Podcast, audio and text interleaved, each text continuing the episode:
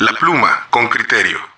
Hola, soy Akatsi Maite Salgado, estudiante de Bioingeniería Médica en la Facultad de Medicina de nuestra UAMX y representante del Grupo BENAC, equipo internacional de jóvenes con interés por la ciencia y la tecnología, particularmente el sector espacial. Te cuento que el 17 al 19 de noviembre del presente año se llevó a cabo en las instalaciones del Centro de Preparación de Cosmonautas Yuri Gagarin en Rusia el 14 Congreso Científico y Práctico Internacional Vuelos Espaciales Tripulados, donde se dieron cita científicos y especialistas de Moscú, San Petersburgo, y otras regiones de Rusia, así también Croacia, Túnez, México e India. En esta ocasión, México participó con la presentación de un trabajo científico en la subsección Apoyo psicológico de actividades profesionales de cosmonautas, ergonomía espacial, de la sección principal número 7, aspectos médicos y psicológicos de la selección, formación y actividades de las tripulaciones en los vuelos espaciales y rehabilitación posterior al vuelo. En esta ocasión se encuentra conmigo el maestro Aarón Garduño Rodríguez, quien es ingeniero biomédico del Instituto Politécnico Nacional y obtuvo el privilegio de representar a México en este evento. Actualmente colabora en el Instituto de Aviación de Moscú y desarrolla proyectos de índole aeroespacial en el país. Muchas gracias por aceptar la invitación, maestro Ron. Bienvenido. Muchas gracias y me gustaría narrar brevemente mi experiencia en este tipo de eventos científicos, en este caso el que ocurrió en el Centro de Preparación de Cosmonautas Yuri Gagarin, el cual me ha ayudado a obtener otra visión y otro panorama de las soluciones, propuestas, teorías que especialistas y científicos están realizando realizando en este momento para la supervivencia durante largos periodos de tiempo de los seres humanos en el espacio, con miras a la colonización lunar y marciana. A las personas que se quieren dedicar a la investigación, traten de involucrarse en este tipo de eventos, ya sea de forma presencial u online.